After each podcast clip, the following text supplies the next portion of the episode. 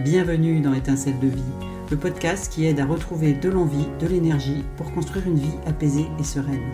Dans cette deuxième partie, nous poursuivons le témoignage de Charlotte Dubarret, qui après avoir traversé un burn-out très éprouvant, continue sa reconstruction. Nous la retrouvons à Lyon où, dans une nouvelle forme d'équilibre, elle développe son activité de décoratrice d'intérieur. De nouveaux défis l'attendent sur son parcours de reconstruction qui vont l'amener à un nouveau départ et à une profonde transformation. Euh, tu te mets à ton compte je me mets à mon compte au tout début. Je suis du coup toujours à cette époque euh, sur Lyon. Et puis, euh, bah, j'essaye de me faire connaître à droite, à gauche. Mes objets personnalisés en création commencent à bien marcher. Je fais quelques marchés de créateurs. J'y prends du plaisir. Donc voilà, je continue comme ça. C'est ça, on est été 2022. début d'été 2022, arrive un autre traumatisme dans ma vie. Je perds une de mes meilleures amies dans un accident. Donc, euh, meilleure amie qui, on a six mois d'écart, on était très proches, etc. Donc, un choc pour moi. À nouveau, oui. Euh, à nouveau, j'avais pas besoin de ça, mais c'est comme ça, on choisit. Et pile poil au même moment, je me sépare de mon, de mon ex-compagnon, du coup. Donc deux ruptures euh, encore euh, difficiles et, et, concomitantes pratiquement. Exactement, à une semaine d'intervalle à peu près. Elles sont pas liées du tout, mais c'est comme ça, c'est les hasards du calendrier et de la vie. Du coup, à ce moment-là, bah, je me retrouve un peu au pied du mur. Été 2022, je décide de prendre mes clics et mes claques et de rentrer en Normandie, dans ma région natale. Et j'ai ce besoin euh, très, très, très fort de me rapprocher de ma famille. 22 juillet 2022, je rentre mhm. avec mon camion et mon déménagement, toute seule. Je fais mes 600 km et je rentre chez mes parents. Je mets mon ego de côté. À 35 mhm. ans, rentrer chez ses parents, c'est pas forcément évident, mais ils m'accueillent euh, royalement bien. Euh, ils ont été adorables, très à l'écoute. Je les avais plutôt assez protégée de mon burn-out. J'en avais peu parlé euh, parce qu'on était à 600 km d'écart, euh, que la distance, et on parlait au téléphone, euh, c'était pas facile. Mm. Et j'assumais pas forcément ce qui m'arrivait. Ils savaient que j'étais en arrêt maladie, ils savaient que je faisais un burn-out, mais pour eux, c'était plutôt obscur. Mm. Et quand on se voyait, on parlait d'autre chose. J'ai aucune envie de parler de mon arrêt maladie. Euh, donc finalement, l'été dernier, quand je rentre, mes parents découvrent un petit peu tout ce qui s'est passé dans ma vie, parce que j'en parle un peu plus. Mais j'ai re des périodes avec ma séparation où du coup, euh, je me remets très régulièrement à pleurer, à perdre confiance en moi et à me poser la question de waouh, j'ai 35 ans, euh, j'ai plus de job, j'ai plus de maison, j'ai plus rien. Qu'est-ce que je fais de ma vie? Nouveau départ.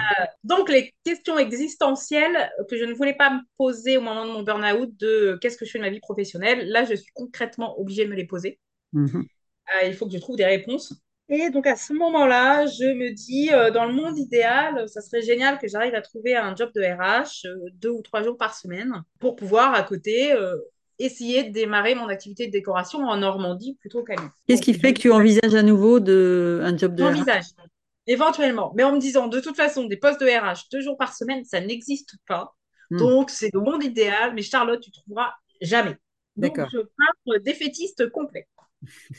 Donc, je regarde les posts sans vraiment y croire.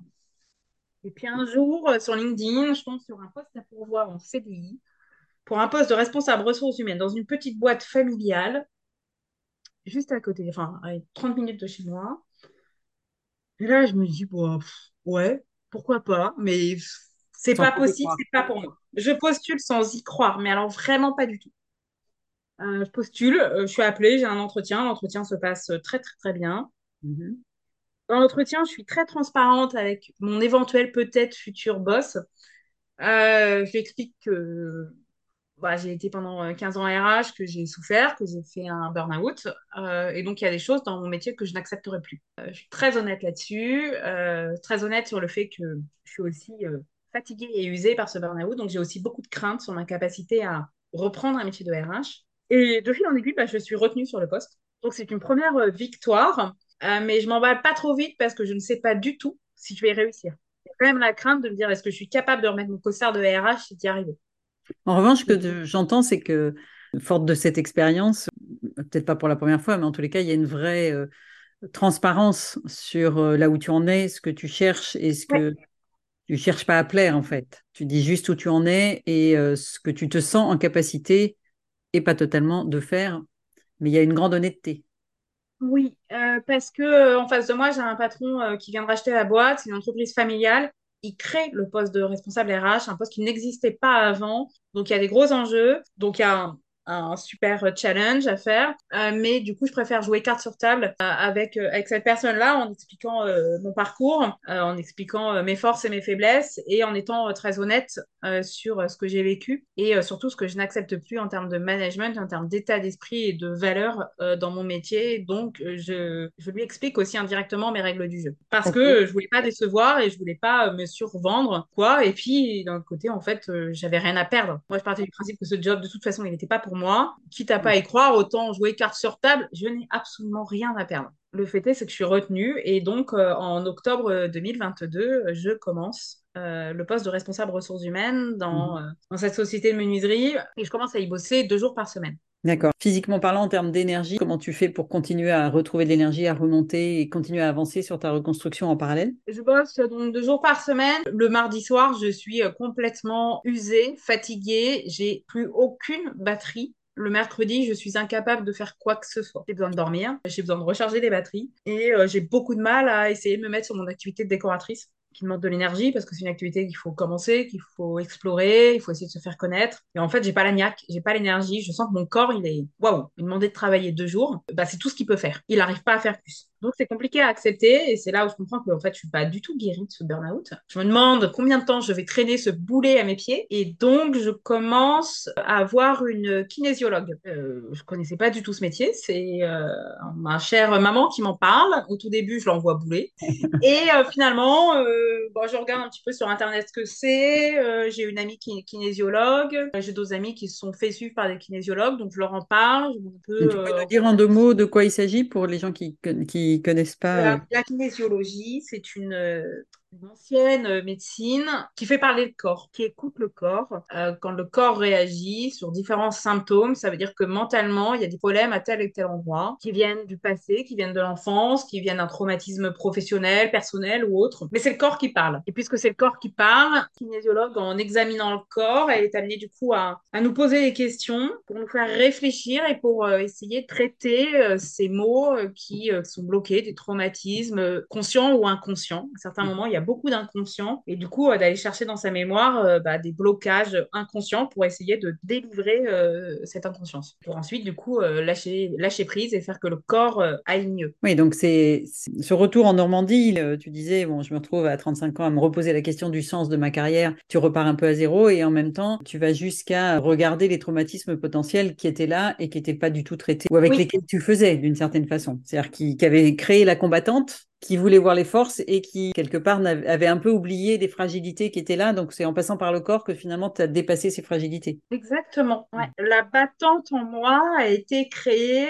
euh, par mon enfance. Euh, quand j'avais 7 euh, ans, ma sœur, qui a 18 mois de moins que moi, a eu une très grave maladie et du coup, elle a enchaîné chimio, euh, chimio, séjour à l'hôpital, etc., etc. Ça a duré euh, bien trop longtemps. Euh, mais du coup, et mon petit frère venait de naître à ce moment-là. Donc à 7 ans, j'ai appris à être forte. Oui. j'ai eu une maturité qui a été très élevée, beaucoup, beaucoup trop vite. Et, du coup, c'est ça qui a fait en moi la femme battante que je pouvais être avant mon burn-out, autonome, responsable et très engagée. Et très, très orientée vers les autres, l'écoute des autres, le sens du service. ça a développé en moi un sens du service très fort, très, très important et qui a guidé, euh, je pense, une bonne partie de ma vie, à tel point j'étais capable de très régulièrement me mettre de côté, à penser toujours aux autres avant de penser à moi. Oui, parce que c'est des circonstances dans lesquelles tu pouvais pas te permettre d'être faible ou fragile ou de demander de l'assistance à ce moment-là parce qu'il y avait trop de préoccupations. Donc, du coup, tu as intégré ça et tu en as fait. Euh... euh bah, toute ma vie euh, jusqu'à mon burn-out. Et, donc, la kinésiologie m'a permis de prendre conscience de ça, hein, que je voyais pas et euh, m'a permis de me faire comprendre que bah, c'était pas être égoïste de penser à soi. Qu'à un moment donné, c'était nécessaire, vital, que le corps en avait besoin, que je devais à certains moments m'accorder des instants pour moi de bien-être et pour pouvoir retrouver un jour un éventuel équilibre. Donc, finalement, ce burn-out, euh, tu dirais qu'il a eu quel impact sur ta vie, ou en tout cas, comment tu le vois aujourd'hui? Bah, Il a eu des, côtés euh, bénéfiques, euh, puisque ça m'a permis de prendre conscience de certaines choses, ça m'a permis de me remettre au centre de ma vie. Mais aujourd'hui, j'ai encore des séquelles assez importantes. je commence mon job en octobre 2022. Février, mars 2023, mon boss me demande de passer idéalement à temps plein, parce qu'il s'aperçoit que c'est super intéressant d'avoir une RH et tout le monde devient très demandeur. Donc, il me demande éventuellement de passer euh, à temps plein. Là, euh, gros dilemme dans ma tête. Je prends euh, mon courage à deux mains et je lui explique que en fait, mon corps peut pas, pas que je ne veux pas,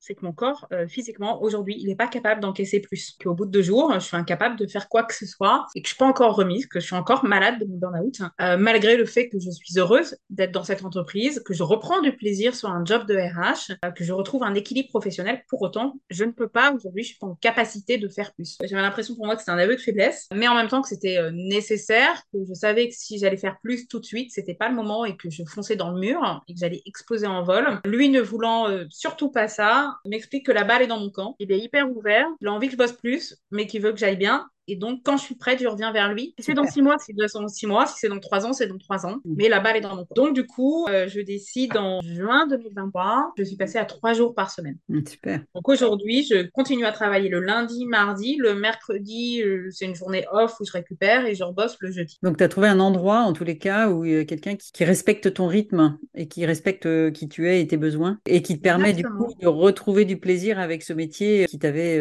pas mal malmené auparavant. Exactement. Et puis un patron euh, qui partage les mêmes valeurs humaines euh, que moi, qui est du coup, je l'avais déjà senti quand j'avais fait l'entretien avec lui, euh, mais aujourd'hui, je suis complètement confortée là-dedans, qui est nécessaire quand on arrive dans une entreprise où les RH n'existe pas, il n'y a pas de politique RH, il n'y a rien, il y a tout à faire. J'ai un chantier énorme devant moi, mais j'ai carte blanche, et quand on doit tout créer, et qu'on travaille dans une petite entreprise familiale, c'est quand même très important de partager les mêmes valeurs que le patron et les managers qui m'entourent, parce que si c'est en inadéquation, c'est pas possible. Et donc aujourd'hui, je gère la politique RH de l'entreprise euh, comme si c'était euh, ma propre entreprise. Oui, donc il y a une vraie adéquation euh, entre l'entreprise, toi et la vision de ton métier. Exactement. Je retrouve aujourd'hui du plaisir à être RH alors, tout n'est pas rose dans le métier de RH. Hein. Il y a des moments où c'est difficile. Il m'arrive encore aujourd'hui euh, d'avoir des moments difficiles. Hein. Quand il faut sanctionner des collaborateurs, euh, c'est tout sauf fun. Hein. Je n'en prends aucun plaisir, mais c'est partie de mon job. Mhm. Euh, mais je le fais toujours avec beaucoup de respect, beaucoup d'humanité, beaucoup d'écoute. Et je prends toujours le temps de donner du sens et d'écouter. Ça fait vraiment partie de mon métier. Et aujourd'hui, du coup, je suis fière d'avoir retrouvé un job de RH. Je, suis fière de, bosser dans cette entreprise. Certes, d'y être que trois jours par semaine pour le moment, mhm. mais d'avoir trouvé un, un, vrai équilibre et d'être heureuse d'y aller et d'être épanouie oui, j'ai encore besoin d'avoir des jours off pour euh, recharger les batteries et penser euh, aussi à autre chose parce que ce métier de RH, on se donne beaucoup pour les autres. J'ai besoin d'avoir euh, une soupape de découverte. Oui, pour pouvoir donner aux autres, c'est important d'avoir soi-même pas mal d'énergie et de, et de, se sentir, de se sentir bien. Qu'est-ce que tu as appris de toi au travers de cette épreuve? Qu'est-ce que tu retiens de tout ça? C'est quoi les enseignements de tout ça? Premier enseignement, ça a été vraiment la découverte de la maladie de burn-out. Comme quoi, c'est pas tabou, ça arrive à des gens très bien. Ça m'a appris finalement à me remettre au centre de mes priorités et euh, me dire que si je ne fais pas bien, je ne peux pas continuer à m'occuper des autres. Et après, euh, bah, ce que je dois retenir surtout, c'est qu'il bah, faut du temps beaucoup de temps. Mm. Accepter de prendre ce temps, parce qu'aujourd'hui, je ne suis pas complètement guérie, j'ai euh, toujours des séquelles, mais il faut accepter de prendre le temps. Moi, ce qui me frappe dans ton expérience de vie, c'est le chemin parcouru, c'est le courage bah, d'avoir euh, regardé les choses en face. C'est euh, à quel point on peut se laisser prendre dans un engrenage, c'est-à-dire quand on est dans un job, qu'on est engagé, qu'on est ça, je pense que ça peut servir d'exemple à beaucoup de gens, parce qu'il y a moi qui accompagne pas mal de gens en entreprise, il y en a beaucoup qui aujourd'hui sont dans des situations de fragilité et qui s'en rendent pas compte et qui se disent il faut que je sois fort parce qu'il y a vraiment ce tabou de burn-out égale faiblesse, arrêt maladie égale faiblesse. Donc on tient, on tient, on tient. Et à quel point euh, il faut pas attendre trop longtemps, parce que plus on attend, plus c'est long euh, pour se reconstruire. Et je trouve que tu as eu beaucoup de voilà de, de, de, courage à regarder ce qui se passait, à oser suivre et écouter ton corps, à oser poser ta vérité en fait, pour pouvoir finalement avancer par étapes.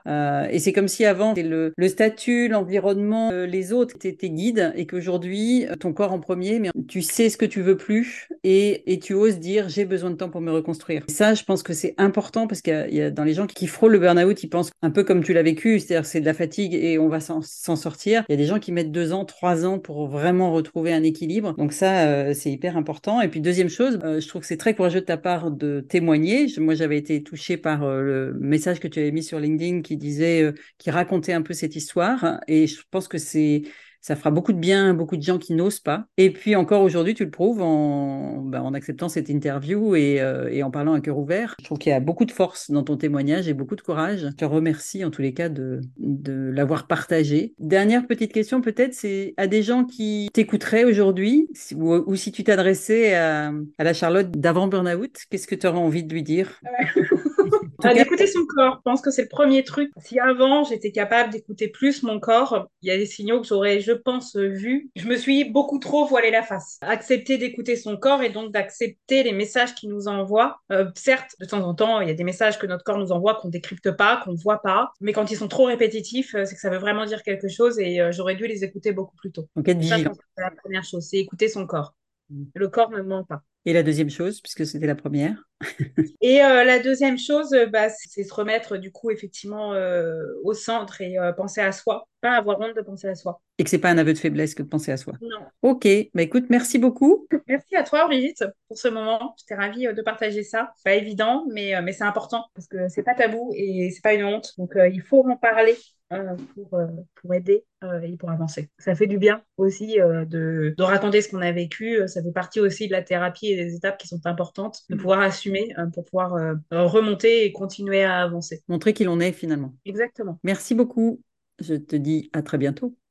Merci. Au revoir, Brigitte. Voilà les quelques enseignements à retenir de ce témoignage inspirant. Je vous remercie pour votre écoute, j'espère que ça vous a plu. Et si c'est le cas, alors abonnez-vous pour ne rater aucun épisode. Et si vous avez des amis qui pourraient être concernés ou intéressés par Étincelle de vie, n'hésitez pas à leur partager le lien. Alors à bientôt dans vos écouteurs.